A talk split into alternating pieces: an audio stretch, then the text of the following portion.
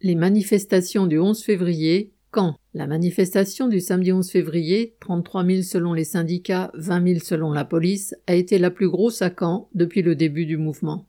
Tous ont pu s'en rendre compte dans le cortège dense, long et massif, où de nombreux travailleurs venant de grandes entreprises de la région se reconnaissaient. Des employés des services publics, n'ayant pas forcément fait grève jusque-là, en ont profité pour se joindre à la protestation contre cette réforme injuste. Les nouvelles des villes de la région ne pouvaient que renforcer le sentiment de réussite de la journée. Saint-Lô, 3000 manifestants pour 30 000 habitants. Ponto de Mer, 1300 au moins pour 9000 habitants. 2500 dans chacune des villes moyennes de la Seine-Maritime, Dieppe, Fécamp, Lillebonne.